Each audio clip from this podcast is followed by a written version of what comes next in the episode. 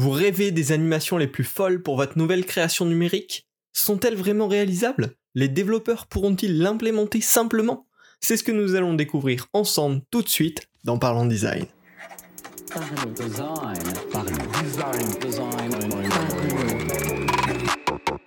Parlons Design est sponsorisé par The Theory, le site des product designers.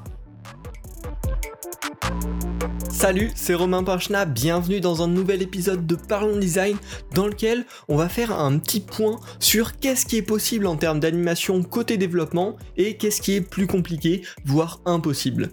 Euh, le souci quand on est designer, c'est qu'on sait pas forcément coder. Je vous y encourage souvent, en tout cas, à avoir une initiation dans ce podcast, mais on n'a pas forcément eu le temps de s'y intéresser ou de le pousser en profondeur pour, pour connaître les bases du code. Et donc l'idée de cet épisode, c'est de faire une petite review, de comprendre ce qui est possible pour quand on design, essayer de faire des choses qui sont au niveau des développeurs, au niveau du budget aussi, parce que souvent ça va être contraint par ça. Euh, et donc de, mieux comprendre ça, éviter les allers-retours inutiles et éviter d'ennuyer les développeurs avec des animations beaucoup trop complexes par rapport au temps imparti ou des choses comme ça. Euh, savoir ce qui est facilement animable en code, c'est potentiellement mieux designer et designer plus efficacement. Pour commencer, il y a un truc qui est important à savoir, c'est que ce qui est facile à faire en développement est plus petit que ce qui est possible de faire. Euh, il y a une petite zone des animations qui sont simples à mettre en place, et après il y a toutes sortes d'animations qui sont possibles à faire, mais qui demandent plus de travail, voire beaucoup plus, énormément plus de travail. Euh, on peut faire des animations bien sûr plus avancées que ce dont on va parler dans ce podcast, mais souvent c'est bien plus dur en dev, ça demande plus de temps, plus d'investissement. Euh, et du coup là l'idée c'est de savoir qu'est-ce qu'on peut intégrer on va dire dans les petits projets du quotidien, même dans les projets les plus basiques. Également, ce dont on va parler dans ce podcast, généralement, c'est des généralités pour toutes les plateformes, que ce soit du web, du mobile, de la web app, euh, de l'application d'ordinateur. globalement, tout ce que je vais vous dire ici dans ce podcast est vrai pour toutes les plateformes. Bien sûr, il peut y avoir des spécificités euh, selon les plateformes, selon les technologies utilisées, mais globalement, ce que je vais vous dire dans ce podcast est vrai pour toutes les plateformes. Bien évidemment, je vous en parle dans ce podcast en connaissance de cause, c'est-à-dire que je suis principalement designer, mais je développe également mes propres sites web et mes propres applications, donc j'ai une expérience là-dessus qui me permet de pouvoir aujourd'hui vous en parler dans cet épisode, donc ne vous inquiétez pas, vous pouvez être assez confiant sur les infos que je vais vous donner. Et puis, bah, Maintenant que euh, je vous ai fait tous ces petits disclaimers, que je vous ai donné euh, la base globale, on va partir dans un petit tour des, animations qui sont possibles en développement.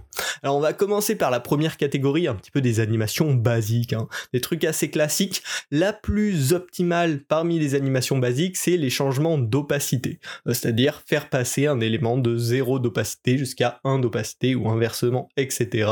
Avec bien sûr tous les états intermédiaires. Ça, ça a l'avantage d'être une animation très performante euh, sur, euh, sur le web notamment. C'est quelque chose qui va demander très peu de ressources à l'ordinateur et une, une interaction que vous allez pouvoir utiliser on-over sur des éléments à introduire ou à faire disparaître euh, pour faire des interactions avec la souris ou au scroll. C'est une, une propriété que vous allez pouvoir animer un petit peu dans tous les contextes. Après, dans les animations basiques, il y a plein d'autres propriétés qu'on peut animer, mais qui sont moins optimal en tout cas sur le web. Ça va être tout ce qui est la couleur du fond d'un élément, la couleur du texte d'un élément, les arrondis, euh, par exemple sur, le, le, container, sur, euh, un rectangle. Euh, les bordures également, on va pouvoir changer leur épaisseur, la couleur, le type potentiellement. Tout ça, c'est animable, ça pose pas de soucis en général, par contre, c'est moins performant.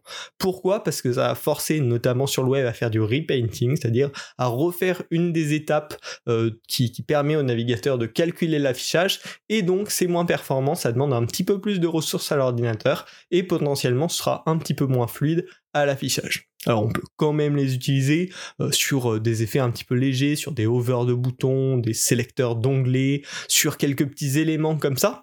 Mais il faut toujours garder en tête que si on peut faire le même effet en faisant un système de deux calques l'un sur l'autre avec l'opacité qui change, ben ça peut être mieux euh, en termes de performance, un petit peu plus compliqué à mettre en place pour le dev, mais ce sera meilleur en termes de performance. Donc voilà, ces animations là sont possibles, mais euh, faut les éviter et faut essayer de trouver une alternative potentiellement en mettant deux éléments l'un sur l'autre avec un changement d'opacité. Ça peut produire potentiellement le même effet, voire un meilleur effet, notamment avec les couleurs, on peut faire des choses vachement intéressantes et ce sera un petit peu plus performant côté utilisateur.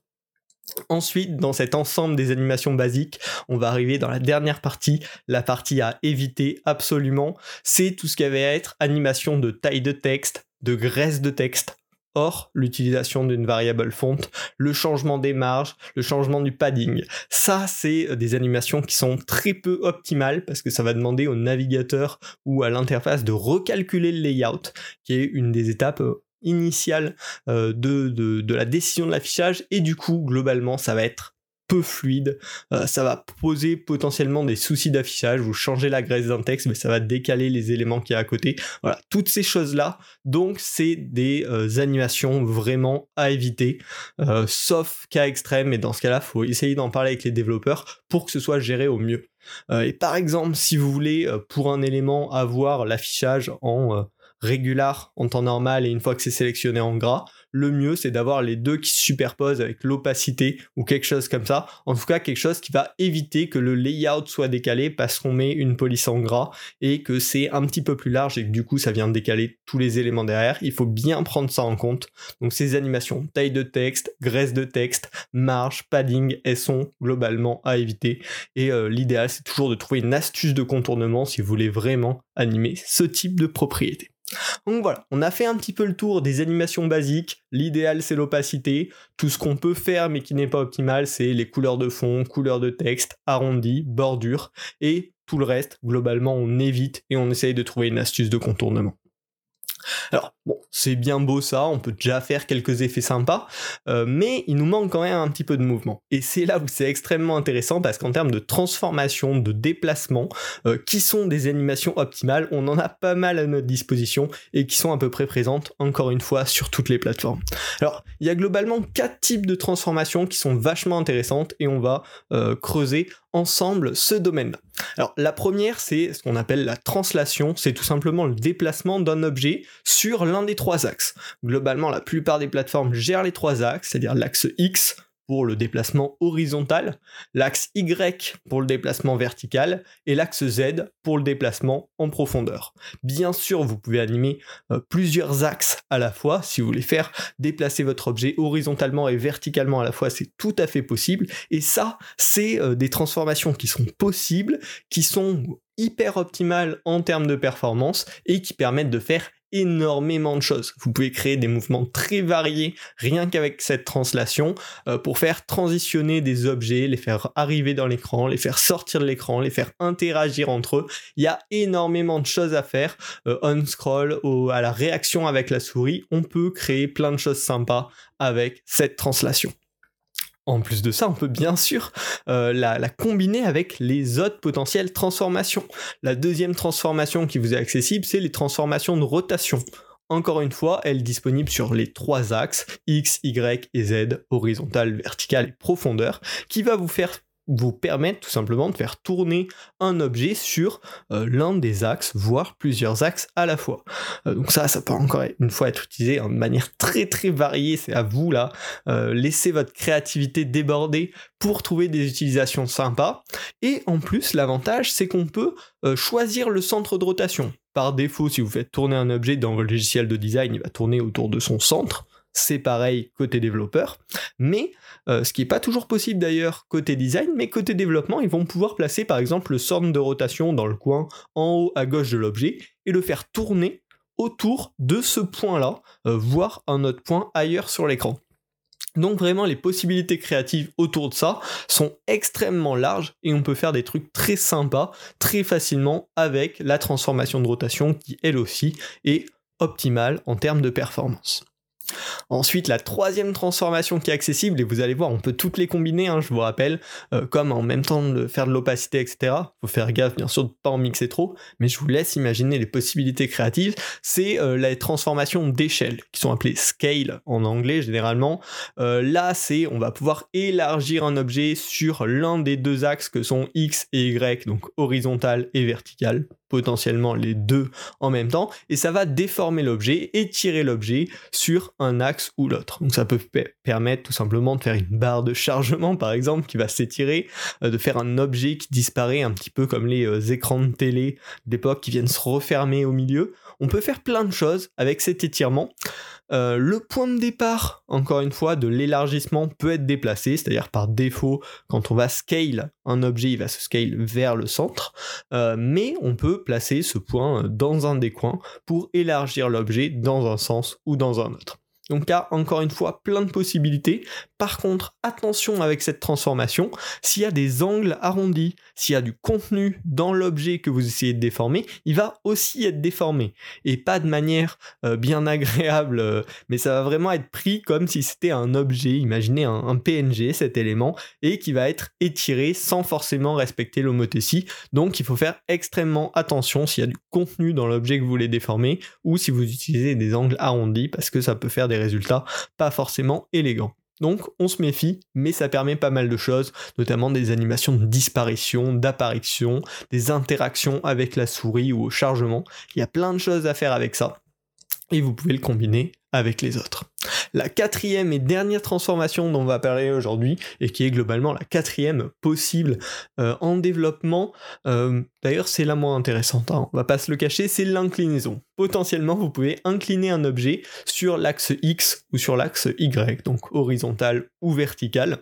Euh, et donc c'est un petit peu comme une rotation, mais déformante. Alors je vous laisserai chercher des exemples sur internet parce que c'est pas forcément très visuel, j'ai eu je trouve pas les mots pour vous l'expliquer, euh, mais c'est euh, voilà comme si on étirait un objet, on l'inclinait euh, pour le déformer. Alors, elle est beaucoup moins utile que les autres globalement. Je l'ai quasiment jamais utilisé, je crois, mais elle est possible. Je vous laisse chercher sur internet peut-être des petits exemples pour vous inspirer avec cette inclinaison.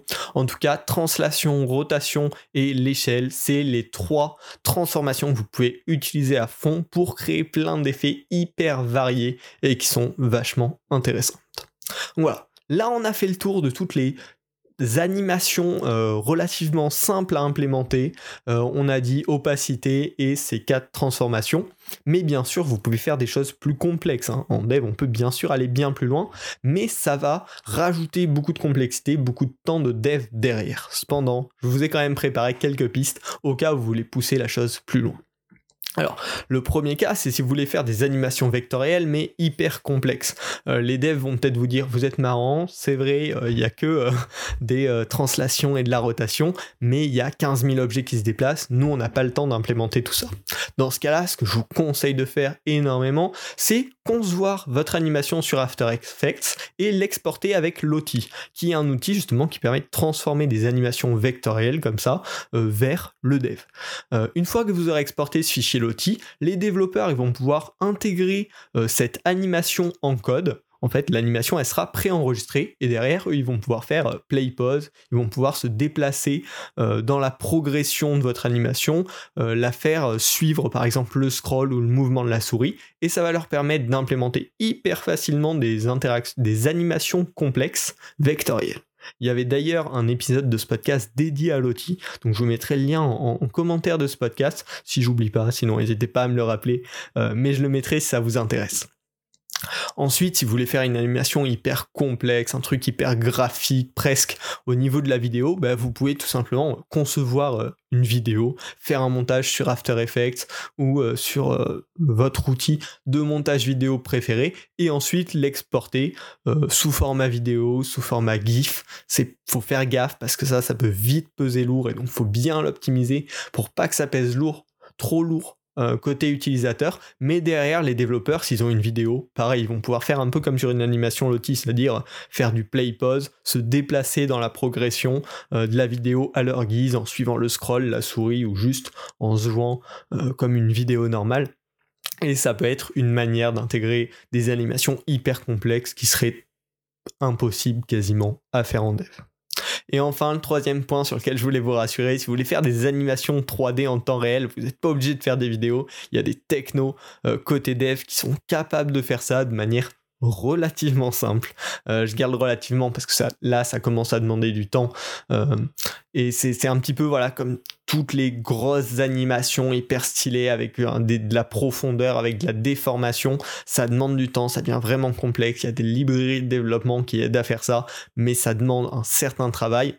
Là, il va falloir plusieurs choses créer potentiellement les objets 3D avec des animations préenregistrées dedans. Et derrière, les développeurs, avec des librairies comme 3JS par exemple, vont pouvoir intégrer ces objets 3D en code et leur donner vie et euh, les lier avec des interactions, le, déroulement du temps, euh, le scroll à travers une page, le mouvement de la souris. Mais là, ça demande beaucoup, beaucoup plus de temps que le reste. Donc, tout ça est possible et même plus encore est possible, mais il faut vraiment faire la différence entre les petites animations que vous pouvez intégrer euh, globalement dans tous les projets qui prendront assez peu de temps au dev à les intégrer et les choses bien plus complexes comme ce qu'on a vu là, les animations vectorielles complexes, les animations vidéo, les animations 3D qui demandent beaucoup plus de travail côté développement et du coup un plus gros budget, plus de temps, etc.